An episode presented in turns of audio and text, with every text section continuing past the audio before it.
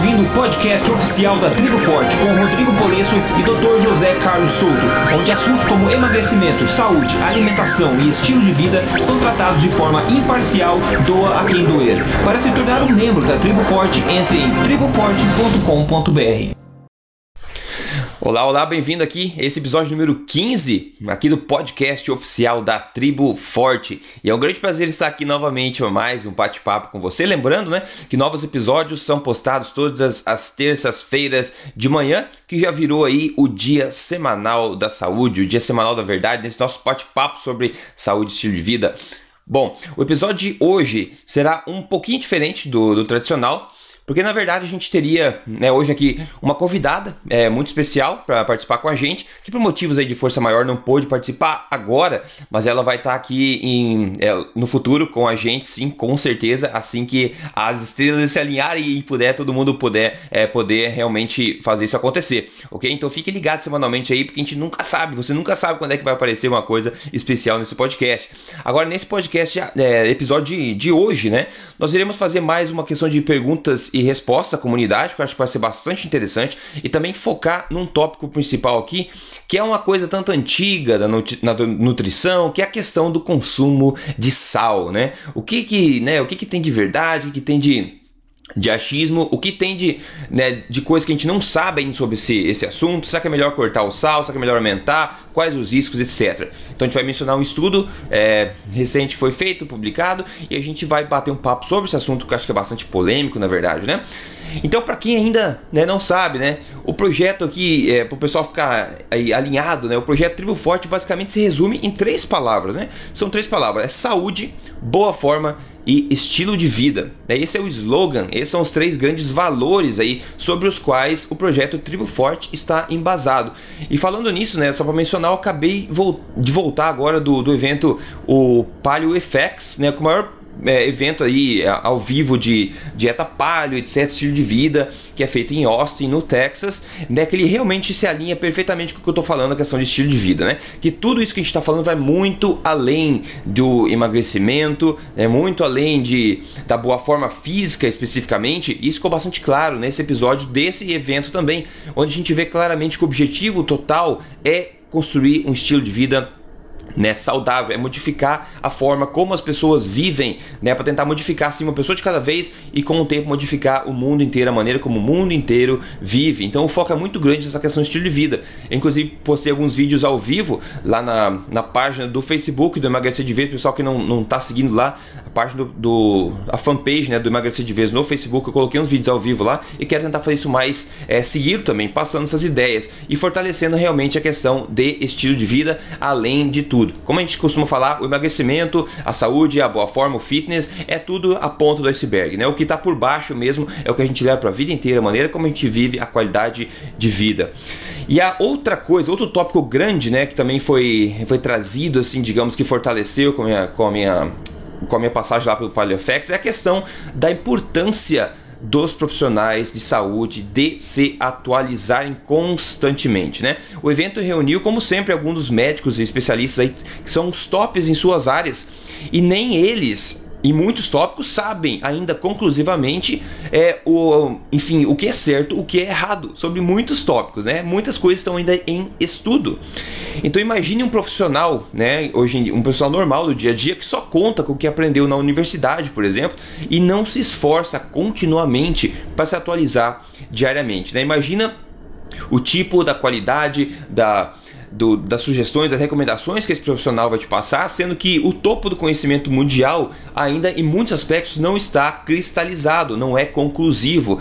Então isso levanta muito forte a bandeira de a gente escolher, tentar escolher, sempre peneirar bem, tentar filtrar as pessoas é, que a gente confia no ramo da saúde, o profissional de saúde que você conversa toda vez. É importante que a gente seja bastante é, que a gente exija bastante desses profissionais, assim como a gente exige um profissional bom que seja mecânico para o nosso carro, para não estragar o nosso carro, a gente precisa valorizar ainda mais um mecânico da nossa saúde, uma pessoa que possa dar recomendações para nossa saúde. E é crucial a importância de se atualizar, porque principalmente nesse ramo da nutrição, diariamente saem coisas novas. E, e é impressionante como essa ciência carrega tanta tanta polêmica, tanto diz não diz e tanta, né, tanta falta, digamos, de, de evidências e mesmo assim é disseminado tantas coisas, é diretriz por aí, mesmo com essa falta toda de evidência. E doutor Souto, eu quero dar o, o bom dia para você e também falar só um pouquinho sobre a questão de, de, se atualizar, porque eu sei, por exemplo, que você se atualiza o dia inteiro, até porque é hobby, né, de ficar em cima do que sai na nutrição, sai, porque a gente também sente essa força interior de querer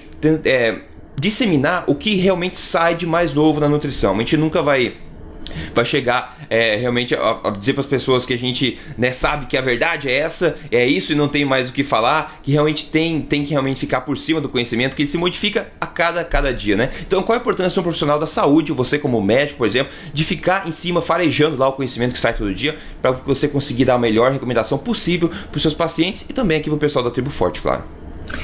Primeiramente, bom dia, Rodrigo, bom dia aos ouvintes. Uh, Rodrigo, uh, é, é, muito importante essa questão da atualização, uh, especialmente na medicina, nas ciências da saúde. Né? Eu suponho que na ciência como um todo. e isso é verdade há muito tempo. quando eu era ainda estudante de medicina, né, o meu pai, que é médico, agora está aposentado, me dizia o seguinte: olha Uh, os livros são interessantes para consultar algum conhecimento consolidado.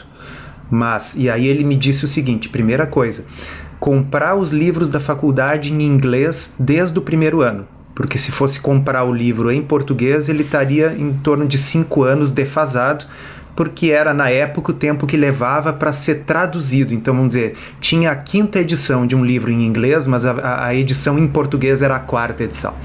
Então, isso foi uma coisa que, que, que, que é muito importante, eu acho, para todo profissional de saúde. A, a língua oficial da ciência, queira se ou não queira, se goste se ou não goste, é o inglês. E uh, eu vou utilizar até um exemplo. Você teve no Paleo FX, que é nos Estados Unidos, mas vários dos palestrantes não eram americanos, correto? Sim, tá? sim, Tinha palestrantes do mundo inteiro. Mas o sujeito que era da Suécia, ele não ia falar sueco no Paleo FX, ele falava inglês ok? O sujeito que vinha de qualquer outro país ia fazer a sua apresentação nessa conferência internacional. Uh, ele não falava na sua língua e tinha uma tradu tradução simultânea, correto? Ele falava em inglês. Tá? Então, essa é a língua da ciência, e um profissional de saúde que, que, que não domina o inglês, ele está realmente com um grande problema no que diz respeito à atualização. Então, esse é o primeiro ponto. E a segunda coisa que eu também aprendi lá com meu pai, mais de 20 anos atrás era o seguinte: então o livro tem aquele conhecimento já consolidado, mas tem uma defasagem. Uhum. Precisa estudar nas revistas médicas. Né? Na época, isso não era uma coisa tão simples, porque precisava fazer a assinatura das revistas que vinham por correio internacional, elas já chegavam às vezes um, dois meses atrasadas no Brasil. Era uma coisa cara, assinatura em dólar. Né? Bom, hoje em dia uh, é tão mais fácil, mas é tão mais fácil, ok? Porque nós temos tudo disponível na internet. Tá? Pelo menos os resumos dos artigos das revistas estão todos disponíveis para quem quiser ler. Nós, uh, aquela pesquisa médica que uh, necessitava uma ida à biblioteca da Faculdade de Medicina, agendada com a bibliotecária para poder uh, solicitar as cópias xerox dos artigos que vinham de São Paulo, da Bireme, né, a, a biblioteca central lá em São Paulo. Uhum. Era tudo complicado. Hoje em dia, qualquer um de nós pega o seu smartphone e pode fazer uma pesquisa uh, no PubMed. Uh, de modo que é muito mimimi a pessoa hoje achar que não precisa, que não deve se atualizar, que pode se basear naquilo que ela aprendeu na faculdade, tá certo? Então, a atualização é absolutamente fundamental. E eu volto a dizer aqui aquilo que eu já disse outras vezes, na área da nutrição existe um fenômeno estranho, é um fenômeno meio sobrenatural né? que uh, uh, existe uma imunidade às evidências, porque tem diretrizes que já deveriam estar sepultadas juntamente com a época em que se achava que cigarro não fazia mal, tá certo? Juntamente com a época que se usava medicamentos que hoje não se usam mais, porque as coisas mudam, né? Nas ciências e nas ciências uhum. da saúde mudam muito. Mas na nutrição não. As diretrizes absolutamente superadas no que diz respeito a consumo de gordura, a consumo de carboidratos, esse tipo de coisa. Essas diretrizes permanecem sendo utilizadas por profissionais hoje. E a única explicação é essa: é que o pessoal não está vendo as revistas médicas, não domina o inglês. Uh, eu não consigo ver outra explicação para isso, Rodrigo. Pois é, e ninguém, parece até as pessoas que enxergam, digamos que é, ou que estão dispostas a correr contra, uh, nadar contra a correnteza, elas têm meio com receio também, porque elas sabem da força que a correnteza tem, né? Então imagina um médico, por exemplo, que realmente vê que o que ele está dizendo por 30 anos está, digamos, errado, e ele quer se rebelar agora numa comunidade médica estabelecida na cidade, que ele conhece já todo mundo, todo mundo conhece ele, Imagina a dificuldade que é ele virar né, na contramão e começar a ir numa direção oposta, defendendo o que ele passou a, a descobrir agora, o que ele realmente acredita, como aconteceu com o Yutkin, né? É, no passado, que realmente uma pessoa, mesmo extremamente respeitada, começou a falar o que era diferente da maioria e foi, digamos, sepultado pelo, pelos companheiros. Né? Ah, isso é verdade. A sair da zona de conforto sempre é difícil, né? Uh, é, como eu costumo dizer, ninguém nunca vai ser punido uh, ou admoestado por estar tá seguindo aquelas diretrizes oficiais. Né? Uhum. Agora, uh, quando a pessoa sai fora daquilo ali, ela no mínimo vai correr o risco de ter que dar explicações de por que, que ela está fazendo diferente. Uh, no uhum. entanto, volto a dizer, o que me espanta na área da nutrição é o fato das diretrizes terem parado no tempo, porque nas outras áreas, vamos pegar né, em tratamento de câncer, por exemplo, todos os anos as diretrizes vão mudando para refletir os últimos estudos, quer dizer, é considerado uma coisa boa que as diretrizes mudem e que um novo estudo mostre que uma coisa que se fazia não era a melhor que nós temos que mudar e fazer diferente a partir de 2016. Isso é considerado uma coisa boa e progressista dentro da área do câncer. Mas na área da nutrição, um estudo uh, com milhares de pessoas, prospectivo e randomizado, que sepulte um, um item de uma diretriz antiga, uh, ele é criticado e se diz que aquele estudo, na realidade, não vale, porque a diretriz não pode ser mudada. É uma atitude semi-religiosa, é uma coisa que a gente esperaria, uhum. uh, talvez, do Vaticano, tá certo? Não da, do conselho de nutrição do, dos endocrinologistas. Pois é, pois é. É que imagina a quantidade de coisa que acabou acontecendo por causa dessas diretrizes iniciais que foram totalmente é, não foram embasadas em, em, ciência nenhuma. Então imagina o pessoal chegar para nós e começar a falar, então, pessoal, o que a gente vem falando aí para vocês há, há 40 anos, na verdade, né? O que na verdade causou aí a morte de milhões de pessoas no mundo e está causando de, diretamente, é, diariamente, está bom, está errado, pessoal. Então desculpa, tá? Valeu. A gente vai começar a sugerir uma coisa que é totalmente oposta agora, porque a gente descobriu verdade. Então eu acho que é muito difícil deles vir pra gente falar isso até pelas forças né, da, da própria indústria também que se adaptou em ao redor dessas diretrizes nutricionais. Mas enfim, é uma coisa muito difícil, mas eu acho que eles vão começar a mudar devagarinho para que a impressão de que eles estavam errados não fique tão clara assim pra gente, né? Para não criar nenhuma revolta na é. população. É difícil, mas uh, vão, não, vão, pessoas já fizeram coisas muito mais difíceis do que isso, tá certo? O povo, o governo alemão admitiu o holocausto, tá certo? Então, assim, as pessoas têm que poder admitir os erros do passado para olhar para frente, né? Então, uh, eu sei que não é fácil, mas é uma coisa coisa que pode ser feita, e normalmente é feita sem fanfarra, né? Quer dizer, novas diretrizes uhum. saem onde determinadas coisas que antes constavam agora são omitidas. Então o pessoal não diz assim, olha, desculpa, pessoal, é simplesmente mudam sem, sem dar muita uhum. explicação. Mas até, a, até isso seria uma evolução, né? Sim. Inclusive, eu quero sugerir um vídeo muito, muito bom. Não sei se você viu, torcedor, do John Oliver nos Estados Unidos, que ele fez sobre ciência, falando como ciência é utilizada hoje na mídia. Eu vou colocar o link embaixo aqui do podcast, então, pessoal, no emagrecerdeves.com, nesse episódio 15 do podcast, colocar o link embaixo. Eu recomendo que todo mundo veja. É um, um, papo muito legal que o John Oliver fez a respeito de como ciência é utilizada de forma errada na mídia hoje, ok? Ah, eu tava com esse linkado para assistir, não, não vi ainda. Vou ver se eu vejo hoje. É excelente, excelente mesmo. E ok, agora então é, permita-me aqui o privilégio de poder compartilhar aqui algum, algum dos grandes motivos, na verdade, pelos quais nós continuamos fazendo o que a gente faz. Né? Então eu quero ler só o feedback de duas pessoas que postaram na comunidade que eu procurando agora, para realmente mostrar por que, a gente faz tudo isso, o que, que motiva a gente continuar em frente. Né? A Débora Rodrigues Gartner ela diz o seguinte: eu gostaria de agradecer o Emagrecer de Vez por ter aumentado a minha autoestima. Olha só, autoestima, muito importante. Eu emagreci 20 26 quilos graças às dicas. As dicas, a primeira, na primeira semana foram de cara 5 quilos e fui emagrecendo aos poucos ao longo do ano, né? E atingi o peso hoje que eu nunca tinha atingido com nenhuma dieta anterior, né? Sem ter o efeito sanfona. Então ela é, dá palavras de motivação, né? Aos que estão começando, eu desejo aí é, força, fé, saúde e vitórias, né? E é isso mesmo. É, basicamente é isso que ela disse. Então, parabéns, Débora, por, por esses 26 quilos, é bastante coisa.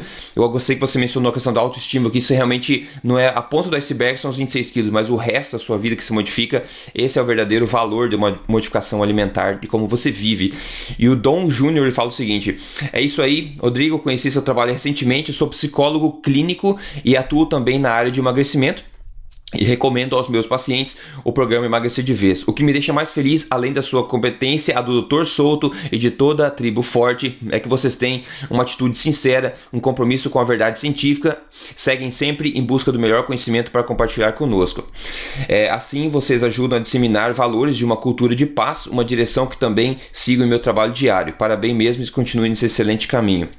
Ok? Esse tipo de comentário é realmente o que é, é motiva a gente a continuar em frente, nadando contra contra a maré, né, para tentar realmente quebrar aí os paradigmas e mostrar para mais gente, né, para a maior quantidade de pessoas possíveis o caminho da verdade, porque a gente sabe que esse tipo de coisa acaba impactando de uma forma ou de outra, a gente nunca sabe como, mas de uma forma ou de outra acaba impactando as pessoas de forma diferente. E a gente acredita no efeito bola de neve, né? Com uma pessoa como essa, como o Dom Júnior, como a Débora, a gente acredita que uma pessoa que teve um resultado tão legal assim vai disseminar esses conhecimentos para mais pessoas e assim eu acho que a verdadeira semente da mudança começa a crescer e transformar aí o cenário nacional. Bastante legal esse tipo de coisa, né, doutor Souto? A gente recebe bastante esse tipo de coisa. Ah, muito legal. Todo dia aparece lá no blog coisas dessas. Às vezes a gente se surpreende, sabe, com resultados tão significativos e, e, sendo que é basicamente uma interação online, né? Quer dizer, uh, o poder que a informação correta pode ter na vida das pessoas, né? Então, uhum. uh, às vezes a, a, eu mesmo coloco assim, penso numa coisa meio negativista, né? Diz, olha, as diretrizes nem são tão importantes assim, porque no fundo a maioria das pessoas não segue diretriz nenhuma, né? Mas, uhum. uh, mas o fato é que existem algumas pessoas que querem mudar e para essas uh, ter uma diretriz correta faz toda a diferença. Então é Sim. muito legal. Muito legal. Então, pessoal, antes de a gente partir para o tópico do sal aqui, tem uma pergunta da comunidade. O Dr. Souto falou que essa semana passada três pessoas perguntaram para ele a respeito disso, ok? Que é, todo mundo deve ter ouvido falar nisso, então vamos discutir aqui o que a gente acha sobre isso, tá? A pergunta é: eu posso beber líquido junto com a comida? Eu posso beber líquido junto com a minha refeição? Vai fazer mal para mim? Doutor Souto, vai lá. Pois é, é, eu, eu, acho, eu achava que isso pertencia ao folclore da minha infância. Né? eu, eu, não imaginava realmente que, que no século XXI uh, isso fosse um, uma questão digna de, de nota. Assim. Inclusive, quando a pessoa perguntou, a Patrícia perguntou: olha, o que, que eu achava de destacar isso aí, colocar numa postagem e tal. Eu espero, né, é uma bobagem, tá certo? Não tem necessidade. Mas enfim, como a coisa uh, veio mais uma vez e veio uma terceira vez. Então, eu acho interessante a gente explorar rapidamente esse mito. Tá? Bom, eu já disse que é um mito, tá? mas por quê? Uh, primeiro, uh, antes da gente procurar alguma coisa que negue um determinado mito, a primeira coisa que nós temos que procurar é algo que dê suporte ao mito, tá certo?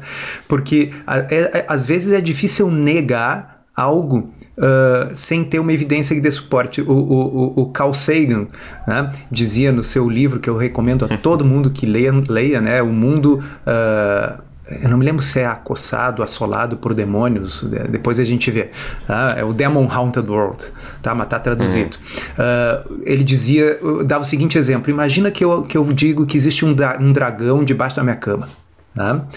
E aí uh, você diz assim, tá, mas eu tô olhando debaixo da cama e não tô vendo dragão nenhum. Aí eu digo, sim, mas ele é um dragão invisível. Né? Aí a pessoa disse, ok, então vamos botar uh, farinha no chão, porque aí nós vamos ver as pegadas dele. É, diz, não, mas ele é invisível e flutua. Né? e aí a, a, coisa ia sempre nesse caminho e diz assim: bom, é impossível provar que não existe um dragão. A questão é qual é a evidência de que ele existe tá certo? Uhum, então, uhum. Uh, uh, eu procurei na, na, na uh, no PubMed, né? E não tem nenhum artigo mostrando uh, que comer líquidos não faz mal para a digestão, mas também não tem nenhum mostrando que faça, tá certo? Então, quando a gente vai atrás disso, a gente encontra sites de pessoas que estão dando opiniões, tá certo? Ah, às vezes, às vezes são médicos que estão dando essa opinião. E aí a gente volta àquilo que nós já conversamos no outro podcast. Uhum. A questão é. da falácia da autoridade. O fato uhum. do sujeito ser médico ou não, não é o que torna uma coisa verdade, tá certo? O que importa é o nível de evidência do que ele falou. Tá? Por acaso existe um estudo no qual se pegou um número de pessoas, dividiu em dois grupos, um grupo bebeu água durante a alimentação, outro não bebeu, e depois uh, se viu o resultado? Não, não tem. Tá? Uh, o que acontece é o seguinte: tá? diz a, reza a lenda tá? que uh, se nós consumirmos uh, líquido junto com a alimentação, esse líquido vai diluir o ácido do estômago, vai diluir as enzimas digestivas do estômago e, graças a isso, a digestão vai ser prejudicada. Tá? O fato é o seguinte: o papel do estômago na digestão ele é um papel relativamente secundário. Tanto é que o estômago pode ser retirado em quase sua totalidade numa cirurgia bariátrica. Tá? E as pessoas continuam digerindo os alimentos. Tá? Uh, na realidade, o ácido do estômago ele tem um papel não tanto na digestão. O papel fundamental do ácido do estômago é esterilizar a comida, tá certo? É matar as bactérias da comida. Tá? Tanto que, por exemplo, nos herbívoros, eles têm um pH neutro no, no seu estômago. Por quê? Porque eles uh, uh, comem capim, tá certo? Uh, e eles precisam ter bactérias que ajudem a digerir a celulose dentro do seu estômago. Se o estômago fosse ácido, essas bactérias não conseguiriam viver lá. Tá? Já os carnívoros, que durante a evolução muitas vezes vão comer carcaças, vão comer uh, coisas altamente contaminadas, eles têm que ter um estômago altamente ácido para matar a maior parte dos micro-organismos e das bactérias. Então, essa é a grande função da acidez do estômago. Uh, e, e, na realidade, uma vez que a gente uh, beba líquido, esse líquido chegue no, no duodeno, na porção inicial do intestino delgado, a maior parte vai ser imediatamente absorvida, antes mesmo que os alimentos, tá? e é do duodeno para baixo que o grosso da digestão ocorre. Tá? Então, não há um motivo racional para nós acharmos que isso é um problema, tá? e o principal é assim: eu acho que é importante que as pessoas não, não fiquem tão preocupadas com, com folclores alimentares tá certo? Uh, quem de nós não cresceu ouvindo que não podia misturar o alimento A com o alimento B, melancia com leite, etc. Uhum. Mas eu realmente espero que a maioria das pessoas se dê conta de que uh, essas coisas são folclore, né?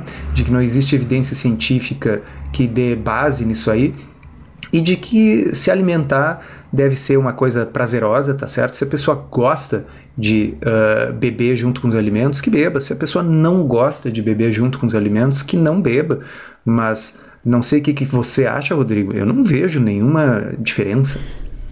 Não, eu concordo plenamente, até com sua explicação do, sobre o ácido também, que ataca diretamente uma das principais bases desse mito, né? Eu acho que faz bastante sentido. E, e outro, para mim não faz muito sentido, assim, se a gente não devesse é, beber enquanto a gente come, a gente não sentiria sede, a gente, seria, a gente sentiria aversão à água, né? A natureza não é, não é burra, né? Nossa espécie não é burra, a gente foi desenvolvida ao longo de milhões de anos, e eu tenho certeza, se beber durante a refeição fosse algo ruim pro ser humano, a gente ia sentir aversão à água enquanto a gente estivesse comendo. Perfeito, pessoa... esse, esse, é um argumento perfeito. E, é. e, e eu, vamos só explicar para as pessoas como é que ocorre a seleção natural. Imagina que beber durante a alimentação fosse algo muito ruim para sua alimentação, para sua nutrição. Tá?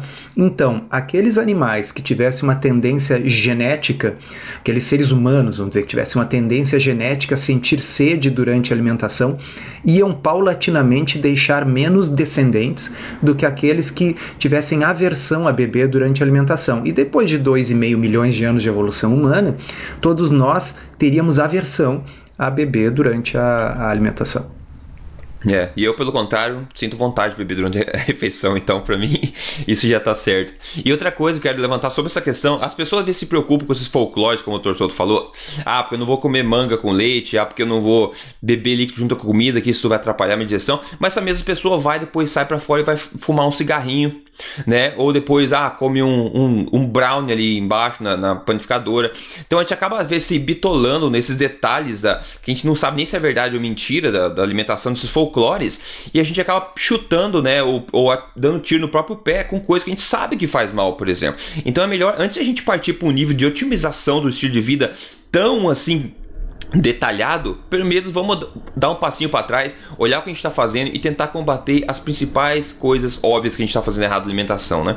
Que seria um, um, outro tópico na verdade. Mas eu acho que isso aí já a gente já fechou essa, essa questão. Eu quero falar agora sobre a questão do sal, do solto. A questão do sal que eu acho bastante interessante. Eu vou ler primeiro aqui é, só um resumo rápido desse dessa revisão desse estudo que foi publicado, que inclusive foi feito aqui em Hamilton, em Ontário, né, na, na Universidade de McMaster, que por coincidência foi pelo professor antes de começar a ligação eu passei de carro ontem na frente, eu nem sabia que, que era uma universidade assim importante, fica aqui do lado. E é o seguinte, ó, é assim que, que começa. Eu falo, uma análise né, envolvendo mais de 130 mil pessoas de 49 países é, adicionou a um corpo de evidências que uma, um, uma ingestão baixa de sódio é, pode ser é, ah, pode ser danosa à saúde, mas a aceitação disso é muito, tá muito longe de ser universal. Agora, comparado a, um, a, uma ingestão média de sal, que seja de 3 a 6 gramas por dia, né? uma ingestão baixa de sal, que seria menos de 3 gramas por dia, foi associada com um aumento de risco de cardiovascular e morte. É, e, e, é, risco cardiovascular e morte se quer o paciente tinha hipertensão ou não, ok? Eu estou traduzindo aqui é, ao vivo, por isso que tá, tá meio difícil. É, em contraste, né, um, uma ingestão alta, né, alta, elevada de sal, foi mais de 6 gramas por dia, foi associada com um aumento é, de, de problemas somente nas pessoas que, têm, que são hipertensas, ok? É, de acordo com o investigador desse estudo, que é o Dr. Andrew Menti, da Universidade McMaster, aqui de Hamilton, Ontário. Daí ele fala o seguinte, entre aspas, né? A mensagem que, que, a, que a população inteira deve reduzir né, a, o consumo de sal é provavelmente errada. E a gente precisa é, simplesmente identificar os indivíduos que têm hipertensão e também consomem é, sal de maneira é, elevada ou exagerada e tentar uh, sugerir com que para essas pessoas específicas que elas comecem a reduzir para é, uma ingestão moderada de sal. Esse seria o, é o, o, o meio, o, o, jeito ideal de tratar esse problema. É isso que o, que o, o Andrew falou, né? Ele fala assim que, notando que somente 10% da população tem é, hipertensão e consumo de sal alto ao mesmo tempo. Então, resumindo que esse estudo, essa análise, na verdade, de alguns estudos que já foram feitos, 130 mil pessoas, né? Que é uma coisa associativa, a gente vê, não é causa e efeito que a gente está falando, é questão de, de associação, mas é interessante se falar, porque hoje todo mundo sabe por aí, todo mundo escuta falar que sal vai causar aumento da tua pressão e você vai ter um ataque cardíaco se você comer coisa muito salgada, certo? Então o que essa análise disse é que um consumo baixo de sal foi associado com um aumento de problemas cardiovasculares, independente da pessoa ser hipertensa ou não, ok? E agora, em contraste, o, o que foi também visto é que o alto consumo de sal foi associado com problemas cardíacos somente nas pessoas que já eram hipertensas. Então, eu tenho certeza que o Dr. Sou trata todo dia com essa questão de sal, né? E é um assunto que todo mundo aí fala e, e desfala por aí. Então, acho que é legal gente focar nisso para tentar colocar um pouco mais de, de luz da razão em cima desse tópico. Dr. Souto, o que você tem a dizer sobre esse assunto? Bom, esse assunto não, não é novo. Tá? Eu estava revisando agora, aqui enquanto nós estamos conversando, em julho de 2013, eu escrevi sobre isso no blog. Tá? Uhum. Uh, e já na época, uh, o, a questão era que o CDC, o Centro para Controle de Doenças, uh, com, chegou à conclusão que as diretrizes sobre sal estavam erradas. Tá? Uh, e, no entanto, tem vários órgãos de saúde que se contradizem. Então, o CDC acha isso, mas a Associação Americana de Cardiologia continua achando que o sal deva ser uh, super restrito. Tá? E não há nenhuma dúvida, baseado na, em estudos como essa última meta-análise que você citou, mas também baseado em estudos que já existiam lá em 2013, de que a restrição excessiva do sódio uh, pode ser até mesmo pior do que simplesmente não restringir o sódio. Aliás, isso é, é, é muito comum uh, em medicina que as coisas tenham uma curva em J. O que é uma curva em J ou uma curva em U? Quer dizer, não é que quanto mais baixo determinada coisa, melhor. É assim, muito alto é ruim. Baixar um pouco é bom, baixar demais também é ruim. Tá? Uh, e o que acontece é o seguinte: se nós deixarmos as pessoas consumirem a quantidade de sódio que o paladar delas guia, mais uma vez parecido com o que nós falamos antes, quer dizer, a, questão evolutiva. O nosso paladar, uh, em termos de sal, não está aí para nos matar, tá certo? Uh, se nós deixarmos o, o, paladar guiar a quantidade de sal que a gente acrescenta com saleiro nos alimentos, a gente vai consumir uma quantidade que está ideal dentro do que determina essa última meta-análise. O problema do excesso do consumo de sódio vem fundamentalmente nos alimentos processados. Tá? Porque nos alimentos processados, Uh, muitas vezes uh, o, o, gosto uh, se perde no processamento, tá? então tem que ser reintroduzido o sabor. São introduzidos sabores artificiais, são introduzidos realçadores de sabor e é introduzido sal e açúcar em grande quantidade. Então, uh, vamos dizer, se fosse só sal em muita quantidade, a pessoa ia achar salgado demais e não ia ficar bom. Uhum. Mas quando é sal e açúcar uh, bastante, um cancela um pouco o efeito do outro e ambos realçam o, o, o sabor. E isso é muito utilizado em, em molhos prontos, em condimentos prontos, em refrigerantes, refrigerantes em salgadinhos. Uh, então, quando as pessoas consomem pouco alimento processado, que é justamente o que uma alimentação forte, uma alimentação paleo, uma alimentação low carb uh, sugerem, né? A pessoa consumir poucos alimentos processados, comprar seus vegetais, suas carnes e preparar, essa pessoa vai estar tá consumindo muito menos sódio, mas ela não precisa consumir a comida sem gosto, porque se ela botar sal a gosto, ela provavelmente vai estar tá numa média saudável. Mas vamos ir adiante. Tá? Qual a evidência de que o sódio realmente seja um grande causador de problemas? Ela é uma evidência muito frágil. Tá? Como essa meta-análise aí deixou bem clara, em pessoas que não são hipertensas, não há benefício. Tá? Então, eu diria que, num primeiro momento, sugerir para toda a população que restrinja severamente o sódio seria como a gente, vamos dizer, restringir que ninguém consumisse lactose, embora exista um subgrupo das pessoas que são intolerantes à lactose. Tá certo? Então eu tenho que sugerir para as pessoas que são intolerantes à lactose que elas evitem lactose, mas por que, que eu vou sugerir isso para pessoas que não são intolerantes? Tá? Uh, a ideia de que restringir o sódio na população como um todo vá ser benéfico, viria da ideia, bom, não vai fazer mal para aqueles que não são hipertensos e vai ajudar os que são hipertensos. Mas acontece uhum. que uh, já existia em 2013, quando eu escrevi a postagem no blog, e agora se acumularam mais evidências de que restringir demais o sal é, aumenta a mortalidade, inclusive dos hipertensos. Tá? Então, a ideia é aquela de não botar sal nenhum, de aprender a substituir o sal por temperos para que você assim, né, consiga comer a comida sem gosto e tal. Esse nível de restrição sugerido, isso é um negócio que não tem evidência, viu, Rodrigo? Tá? Então, existem, existe um subgrupo de pessoas hipertensas, ou seja, não é nem todos os hipertensos, é um subgrupo dos hipertensos que são os chamados salt sensitive, né, sensíveis ao sal. Esse é um subgrupo que, ao restringir o sal, a gente observa uma queda significativa da pressão arterial. E quando eles voltam a comer mais sal, há uma subida significativa da pressão. Não precisa de nenhuma alta tecnologia, tá certo? Basta você ter um aparelhinho de pressão ou então tem aquela farmácia do bairro ali que mede a pressão. Então você faz assim, passa uns dias restringindo severamente o sal, vai lá e mede a pressão. Depois passa passa uns dias comendo sal normal, vai lá e mede a pressão. Se você que está nos ouvindo tiver uma diferença importante entre essas duas medidas, talvez seja interessante, no seu caso, restringir o sal. Agora, para a maioria das pessoas, isso não é verdade. O que, que aconteceu? Esse, esse artigo saiu no, no The Lancet, se não me engano né? Uhum, que, que é uma revista extremamente importante. Se eu tivesse que citar quatro revistas científicas, médicas, do mais alto impacto, a gente falaria assim: é, a Science, Nature, Lancet e New England Journal of Medicine, né? São assim as quatro fortes, né? Então, uh, um artigo que saia no Lancet tem muita repercussão e foi uma meta-análise que, como você disse, são milhares de pacientes. Né?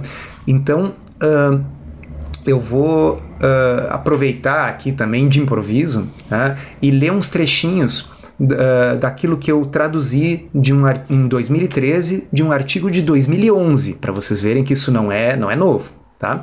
Então, esta semana, esta semana é 2011. Uh, uma meta-análise de sete estudos envolvendo um total de 6.250 pessoas, publicada no American Journal of Hypertension, não encontrou nenhuma evidência forte de que cortar o sal reduz o risco de ataques cardíacos, derrames ou mortes em pessoas com pressão normal ou alta.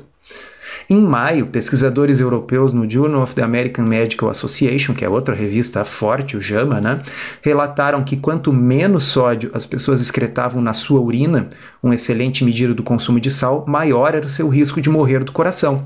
Bom, esse estudo que o Rodrigo citou agora para vocês, com 130 mil pacientes, também usou o sódio excretado na urina como uhum. critério.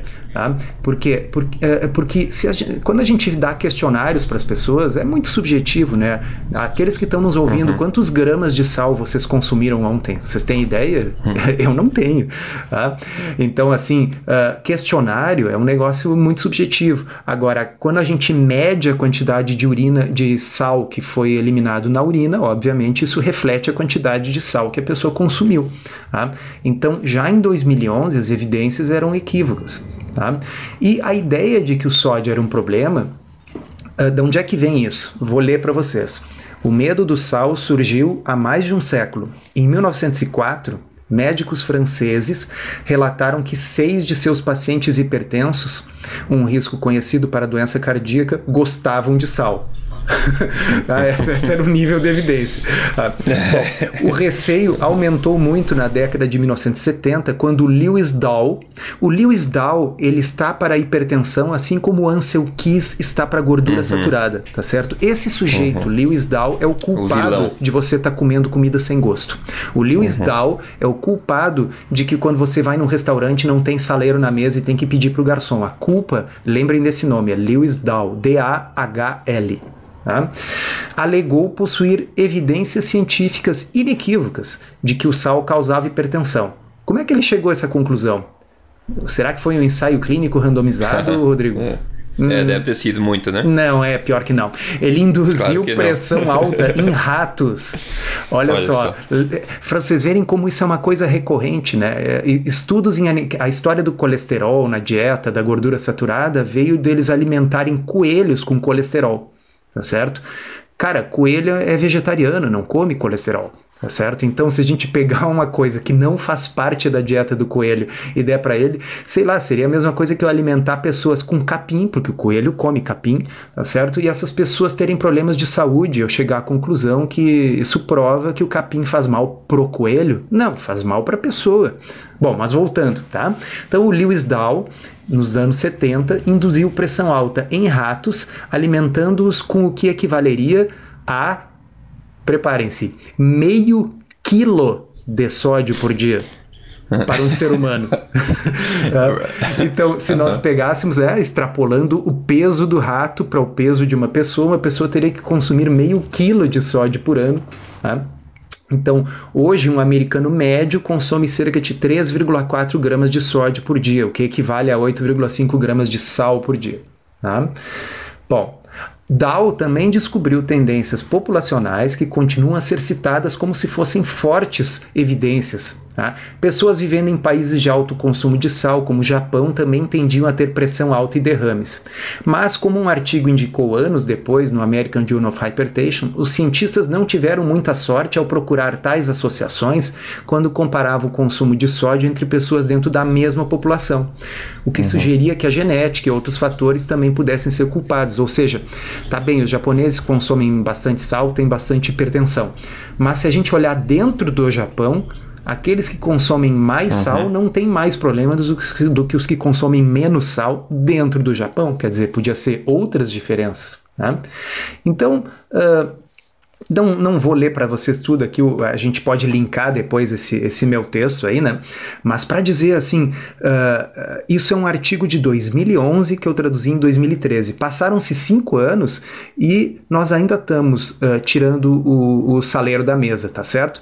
Então, uh, o que, que seria o correto? Dizer para as pessoas: olha, vamos diminuir os alimentos processados, que tem uma quantidade de sal que o seu paladar normalmente não aceitaria tá? Mas que como tá naquele, com, naquele alimento falso, naquele, naquilo que não é comida de verdade, a gente acaba enganado e comendo mais sal do que o nosso paladar permitiria. Bom, então tirar os alimentos processados é uma boa. E para aquele pequeno percentual da população que além de ser hipertenso é sensível ao sal, bom, então essas pessoas podem fazer uma redução voluntária da quantidade de sal que elas consomem. Mas aí nós temos o seguinte: gente hoje escolhendo marca de água mineral, porque uma água mineral tem uns mili, eu, eu, deixa eu salientar de novo, miligramas a mais de sódio do que outra marca é. de água mineral. Então, assim, uhum. lembrando o, o ensino fundamental, né, pessoal, tem, tem a grama, o grama e tem o miligrama, que é a milésima parte do grama. Então, se eu tenho 50 miligramas de sódio em uma garrafa de água mineral e outra marca tem 80 miligramas de sódio, uh, tá bem, são milésimos de grama, tá certo? Nós estamos falando aqui uh, em 3,4 gramas de sódio por dia, que é 3.400 miligramas. Então, se a pessoa beber uma garrafa d'água e consumir 50 miligramas a mais por causa disso, tá? Uh, não, né? Quer dizer, não vamos nos preocupar com bobagem. Então, assim, uh, eu vou, vou falar que nem você falou, Rodrigo. A pessoa está preocupada com a marca da água mineral, mas come batata frita, tá certo? Uhum, uhum. então, ela está comendo um negócio que é frito em óleos poliinsaturados super tóxicos e oxidados e com uma quantidade louca medida em várias, mas várias, vários gramas de sal, tá certo? E está se preocupando com a droga do miligrama do sal na droga da água mineral. Exato, exato. E às vezes as pessoas são hipertensas, pessoas que são até sensíveis são hipertensas porque elas têm uma alimentação desse tipo, né? Então, a, às vezes a pessoa tá, você está consumindo uma quantidade de sal já incrivelmente alta, simplesmente porque você não consegue nem sentir o sal. Agora, uma coisa interessante também, trazendo de novo essa perspectiva evolutiva, perspectiva de estilo de vida, né? As pessoas, quando você tem um prato de comida, comida de verdade na tua frente, você vai colocar o sal à medida de acordo com o seu gosto, né? Algumas pessoas colocam um pouco mais, ou as pessoas colocam um pouco menos. De novo, o nosso corpo nos dá pistas de quanto sal a gente quer comer, né? A minha, uma quantidade, eu gosto de sal, por exemplo, uma quantidade de sal que eu coloco na minha comida talvez seja um pouco demais para outra pessoa, mas para mim está de acordo. O sal é importante de acordo. O problema é quando ele vem disfarçado, como o Torçoto falou, vem no alimentos processados, refrigerantes, etc. A gente toma o sal sem perceber porque ele é doce por causa do açúcar que está contrabalanceado ali, né? Então a gente acaba exagerando por causa do, da, do, desse disfarce do sal. Então o problema não seria o sal nesse caso, seria o veículo onde ele está inserido, que seria os alimentos processados, refinados, essas frituras, tudo que a gente está falando, que por sinal é o que a gente sempre fala aqui. Então isso ajudaria a solucionar também esse problema, né? O sal é importante, a gente vê o cavalo, o cavalo precisa de sal, ele come, ele precisa, ele vai buscar sal, outros animais também vão buscar sal, nós precisamos de sal, o pessoal que começa uma alimentação forte, por exemplo, a primeira fase do código emagrecer de vez, que é uma alimentação mais mais low carb. A gente sempre recomenda é, um, talvez um, um, uma ingestão de sal um pouco maior naquele período, porque a, a pessoa começa a, a, eliminar bastante água naquele período para reverter né, toda aquela aqueles anos de, de, alimentação errada que ela vem fazendo. Então o sal é necessário, tá? Agora o sal na sua forma é, natural, junto com uma comida, uma alimentação forte, uma alimentação de verdade, né? Então a gente vai recuperar nossa consciência e é, começar a alinhar novamente o nosso consumo de sal com a nossa própria vontade de comer é, esse mineral, enfim.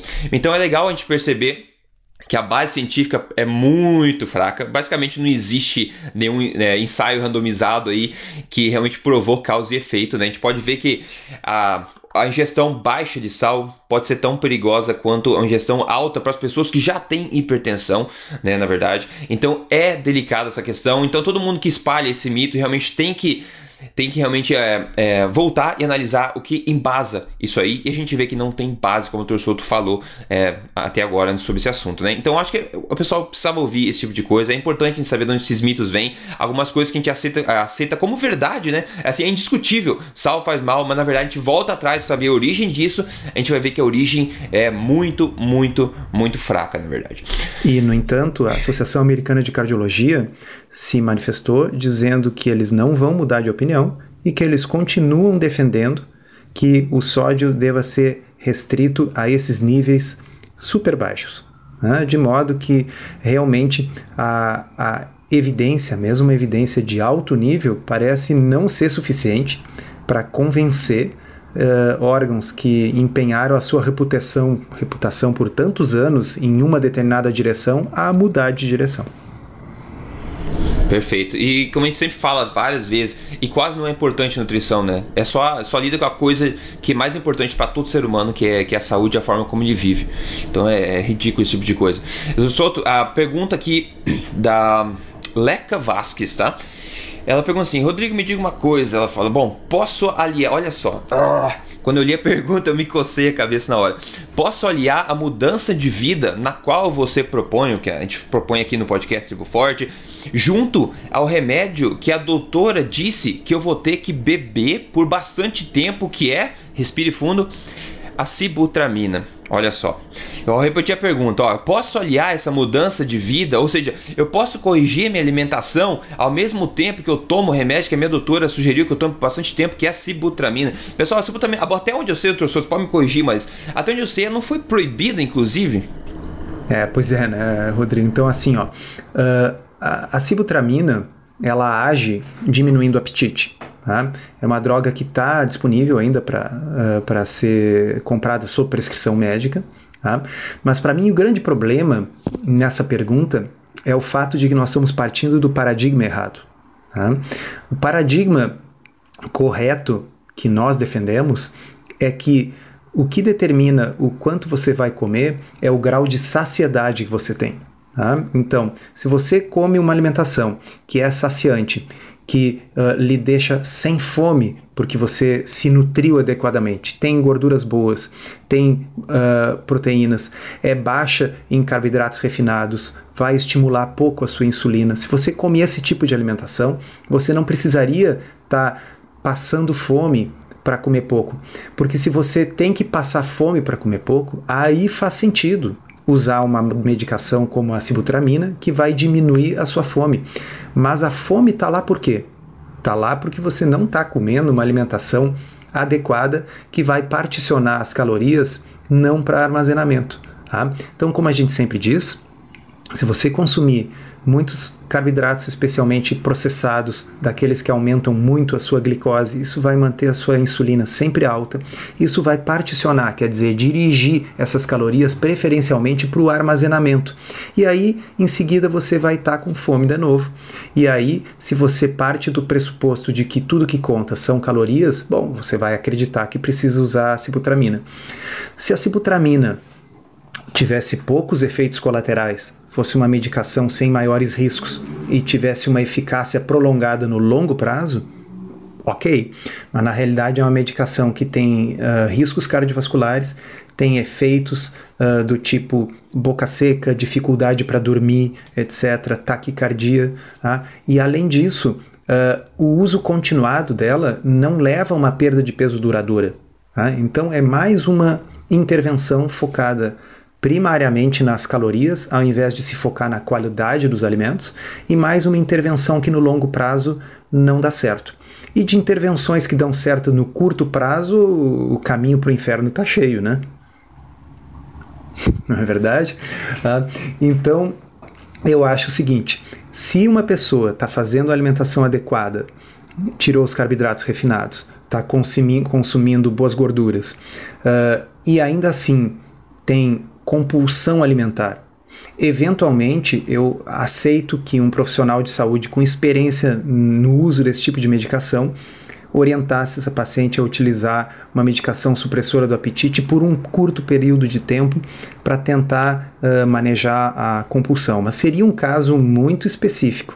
Né? Caso contrário, seria simplesmente uma forma medicamentosa de cometer o mesmo erro que as diretrizes nutricionais atuais já cometem.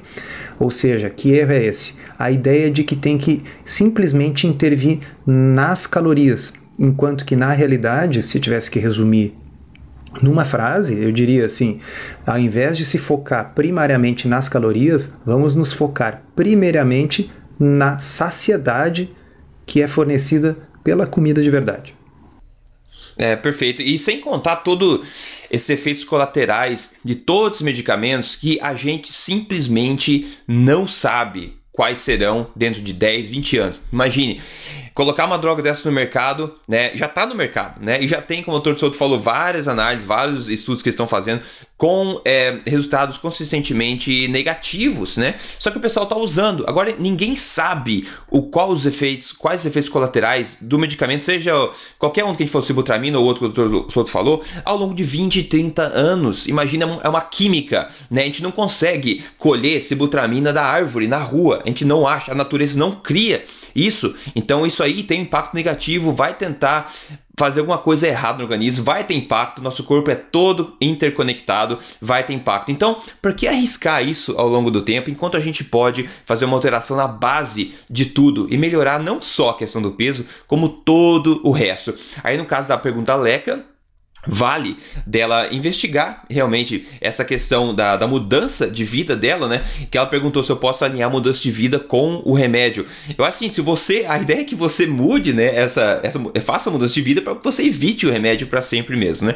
Agora, doutor Judá, Karine, Karine aqui para a última pergunta de hoje, a Karine Rodrigues Ferreira falou: Rodrigo, estou no código, fazendo o código é, emagrecer de ver, já perdi 3,3 quilos, mas eu, é, olha só a pergunta, né? Mas eu tô aqui para perguntar o que uma pessoa pessoa que quer ganhar peso deve fazer, tá? Eu coloquei essa pergunta aqui, é quem é magro e não consegue engordar. Eu coloquei essa pergunta aqui por um motivo específico. Bom, ela já está conseguindo perder o peso que ela quer, ótimo, então a pergunta dela não é sobre perda de peso. Ela deve ter um amigo, alguém da família que tem dificuldade de ganhar peso e a pessoa que ganha peso. Agora, Primeiro, é, o, a nossa forma física não reflete a nossa saúde, né? Tá cheio de gente aí magra, em forma, digamos assim, com todos os tipos de problema possível de saúde dentro, né? Tem um monte de gente que morre de ataque cardíaco, jogador de futebol, etc. E estão em perfeita forma física. Esse é um dos casos. Agora, pessoas que querem ganhar peso, como é que você vai fazer para ganhar peso, né? Bom, não é para mim, na minha opinião, não tem segredo nenhum. Eu não vou começar a encher a minha barriga de donut, açúcar de sobremesa para ganhar peso, né? O que você deve fazer é tentar ganhar peso naturalmente. Como a gente fala, uma alimentação forte que a gente fala é ótima, adaptada também para perda de peso, quanto para o ganho de peso. Pessoas que querem tentar ganhar peso naturalmente, atingir um peso ideal que seja um pouco maior do que o atual, digamos assim. Então, na minha opinião, assim, seria adaptar uma alimentação forte, onde você insere, talvez, é, primeiro, certifique-se que você está emocionalmente ok, ou seja, você não está comendo pouco por causa de algum problema psicológico. A gente sabe que a nossa, é, a nossa condição emocional afeta diretamente a nossa alimentação, como a gente come, né? Se você está triste, você tende a comer menos, deprimido, come, tende a comer menos ou comer mais. Então, primeiro certifique-se que você está ok no estado emocional e depois foque na qualidade dos alimentos da mesma forma. Se você começar a adicionar, por exemplo, mais carboidratos de qualidade, como uma, até o arroz, a batata doce, por exemplo, a mandioca, e certificar estar tá comendo uma quantidade suficiente de acordo com a tua fome, eu acho que é a melhor é, tacada que a gente tem para tentar ganhar peso naturalmente sem denigrir a nossa saúde. Esse é o ponto. A gente não quer ganhar peso, ganhar, é, aumentar nosso peso, né? pagando o preço de problema de saúde. Então a melhor tacada é realmente adaptar uma alimentação forte para tentar ganhar peso naturalmente e ganhar peso junto com saúde ao mesmo tempo, né? Doutor, se você alguma, não sei se pessoas, tem muitas pessoas que vêm falar para você, perguntar para você como elas devem ganhar peso. Ok, então assim, de fato, viu, aparece uh, várias pessoas lá no blog perguntando sobre ganho de peso. Ah, a maioria uhum. das pessoas que procura o seu, o, o, seu site, que procura o meu blog, estão uh, procurando uh, perder peso, melhorar sua saúde nesse sentido, mas a gente tem o contrário. Tá? O que, que eu acho? Bom, primeiro, 70% do peso é determinado geneticamente. Tá? Como é que se sabe isso? Com os estudos em gêmeos idênticos, criados em famílias separadas. Tá?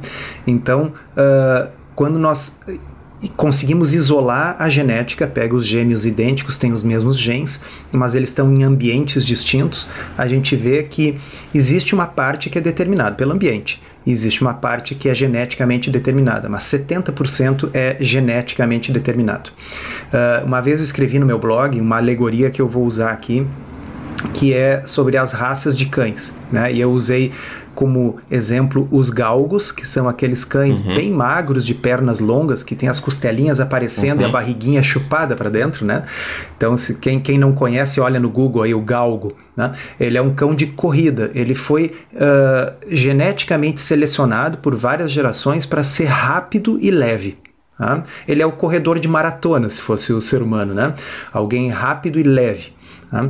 Enquanto e com pernas longas, né? Enquanto que o outro cão que eu usei para comparação era o Bacê, né? Aquele cachorro baixinho, gordinho, né? Com as orelhas compridas, aqueles olhos tristes. Tá?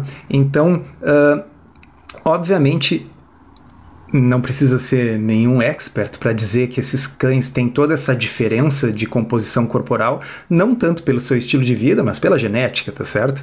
Ah, e o que eu, eu uso a alegoria na, nessa postagem uh, ah, para argumentar o seguinte: se eu pegar um galgo e, e, der um excesso de alimentos, vamos dizer, der, der comida ruim do ser humano para ele, vou, vou, dar biscoito, vou dar pão, etc., ele vai engordar, ele, ele, ele não vai ser um galgo tão magro como aqueles que são criados para a corrida, né, normalmente.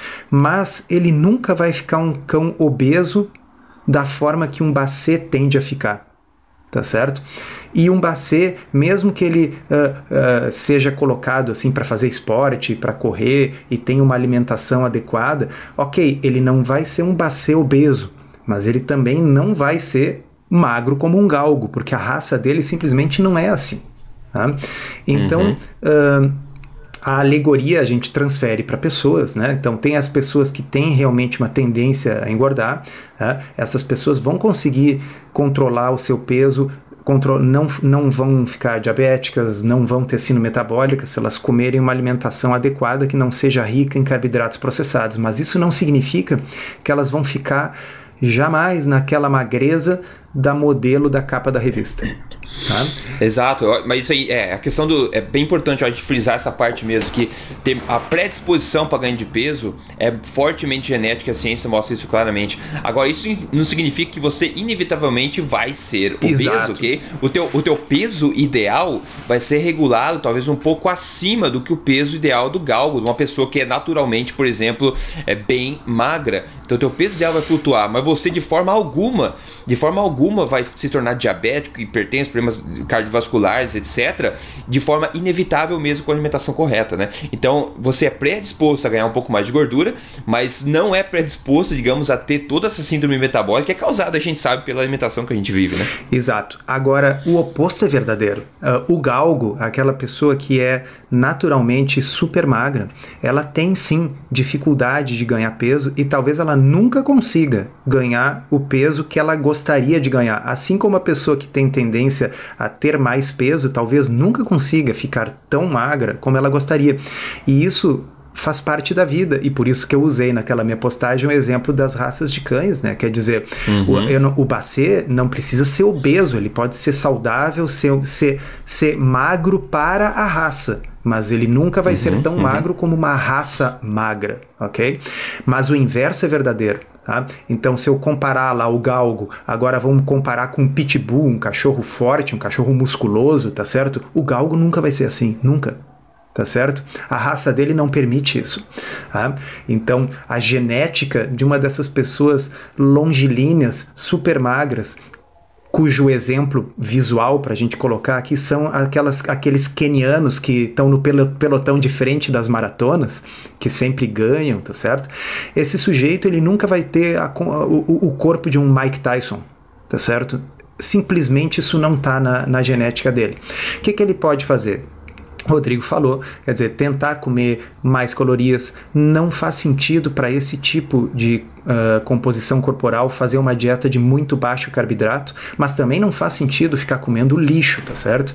Então, uhum. vamos comer carboidratos palho, né? Para carboidratos uhum. que sejam frutas, que sejam raízes, então mandioca, batata doce, tapioca, batata, uh, frutas de todos de verdade, os tipos, né? mas comida de verdade. Então, os carboidratos, uhum. a gente sabe, favorecem o ganho de peso. Para essas pessoas, isso pode ser uma boa, mas uh, essas pessoas não estão isentas de ficarem doentes, diabéticas, com gordura no fígado, se elas comerem lixo, se elas ficarem comendo doces, açúcar uhum. e carboidratos processados.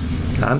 Perfeito. É aquela questão da, da, da, forma física, né? Que é somente a ponta do iceberg. Que a gente vê de fora, não tem nada a ver com o que está acontecendo dentro, né? Então, assim como nós, nem eu, nem o Rodrigo, temos a fórmula mágica para uma pessoa que tem uma tendência genética à obesidade ficar super magra, como ela gostaria, nós também não temos a fórmula mágica para uma pessoa super magra ficar mais. A pessoa não quer ficar gorda, mas ela quer ficar mais forte do que ela é, tá certo? Quer ficar com mais carne no corpo, vamos dizer assim. Evidentemente, a atividade física com peso, a musculação é importante, consumo adequado de proteína para dar suporte ao crescimento do músculo é importante, mas Uh, assim como para quem está com dificuldade de perder, para quem está com dificuldade de ganhar, 70% uh, é genético e há uh, limite naquilo que a gente consegue fazer naturalmente, sem drogas, né, para mudar essa situação.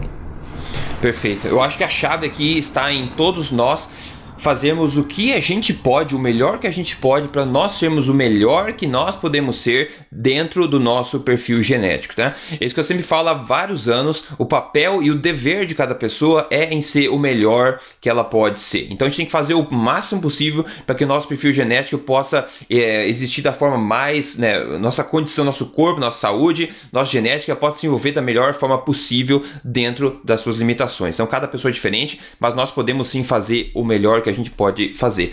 É, com isso, doutor Souto, aqui é a parte do que, né, a gente sempre pergunta que você comeu no almoço passado e tal.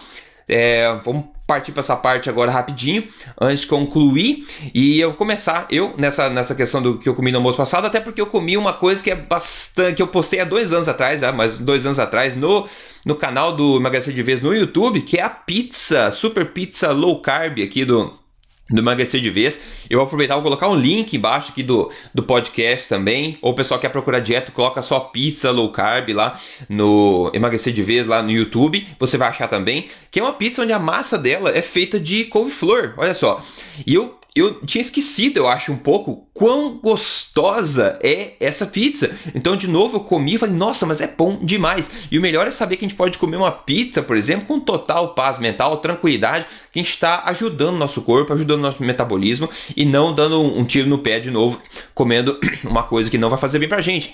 E essa massa é feita então de couve-flor batida no no processador ou liquidificador, bem vira um farelo mesmo, né? Que você mistura com um pouco de queijo, um pouco de ovos e depois põe no forno, fica uma massa bastante interessante. Claro que não fica uma coisa dura, assim, consistente como a massa de trigo, afinal, né?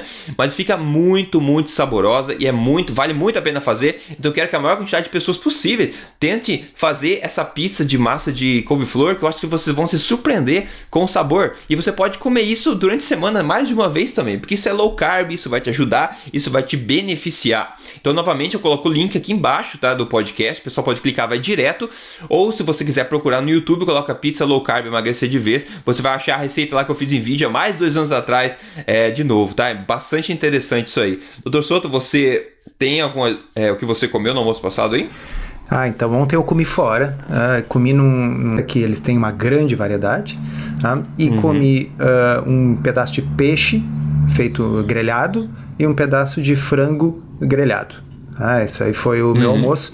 E quando eu como uma, uma alimentação mais uh, baixa em gordura como essa, não por opção, mas porque é o tipo de comida uhum. que tem ali no restaurante, tá? eu sei que depois no meio da tarde eu vou ficar com fome. Ok? Uh, então o que, que eu faço? Eu depois cheguei em casa e ainda misturei um pouquinho de uh, manteiga de amendoim tá? com um pouquinho uhum. de xilitol e comi de sobremesa, porque aí eu comi a gordurinha que estava faltando uhum. para ficar com fome só de noite na próxima vez. Muito bom, muito bom. É realmente, a gente percebe claramente que uma alimentação baixa em gordura realmente peca muito a questão da saciedade. Eu lembro na época que eu estava comendo, aí no, nos tempos escuros do passado, que eu estava comendo de 3 em 3 horas, uma alimentação extremamente baixa em gordura, comendo peito de frango com brócolis feito só com sal e arroz integral, sem nem nada. Ah, me, me correu uma lágrima agora. É igual, exato, é igual comer isopor com sal, o gosto é bem parecido assim. E sustenta tanto quanto, eu não diria. Mas então é, então, então é isso aí, né? Graças a Deus a gente tá nesse, nessa situação que a gente tá hoje. Pessoal, esse episódio então ficou, ficou longo, espero que tenha sido bastante interessante para vocês, tá? Novamente, se você aí quer se juntar ao movimento de saúde, boa forma, estilo de vida, é um movimento que está começando, começou há pouco tempo e está crescendo em proporções muito legais. Eu acho que vai mudar realmente a forma como o, o Brasil leva e considera saúde, estilo de vida. Eu convido você a se juntar à Tribo Forte, se tornar um membro VIP lá é, da Tribo Forte por uma taxa muito é, simbólica aí, é, mensal, que também ajuda a patrocinar nosso trabalho aqui semanalmente, ok? Tirando todos os benefícios que você tem acesso lá dentro. Inclusive, como eu falei no episódio passado, a Patrícia Aires aí, estudante de nutrição, pessoa de confiança, a rainha aí do low carb na, na internet, todo mundo conhece, está participando diariamente lá da Tribo Forte, colocando inclusive receitas bacanas diariamente lá dentro, coisas muito legais que vocês têm que ter acesso, ok? Então vá no triboforte.com.br, se junte a esse movimento, se junte a essa filosofia, se junte a esse estilo de vida, de novo, saúde, boa forma, estilo de vida, e você vai realmente ficar muito grato que fez isso. A gente vai te abraçar como parte aí de, dessa grande família de membros VIP. E se o teu objetivo agora é emagrecer de vez, se você quer perder peso, começar a viver melhor Nesse momento, a gente sugere que você entre no programa Código Emagrecer de Vez, porque ele realmente reflete toda essa ciência, a melhor ciência no momento, num método estruturado, passo a passo, de três fases, que vai levar você em direção à implementação de uma alimentação forte, uma alimentação correta, que vai te dar toda a energia, toda a disposição e aquele peso, aquela boa forma que você sempre quis, ok? Para isso, é só você digitar aí no navegador código emagrecerdevez.com.br, todas as informações vão estar lá para você, a gente também vai abraçar você como, é, como membro e parte da família do pessoal que está seguindo com resultados incríveis aí o programa Código Emagrecer de Vez, ok? Então, e tudo isso é para ajudar realmente vocês. Esse é o nosso trabalho, isso que a gente faz aqui em tempo integral, pelo menos eu, né? Ótimo. Então, Dr. Souto, um grande abraço para você. Obrigado aí novamente por mais uma participação ótima. A gente se fala na próxima terça-feira com mais um episódio inédito. Obrigado, um abraço e até semana que vem. Até lá.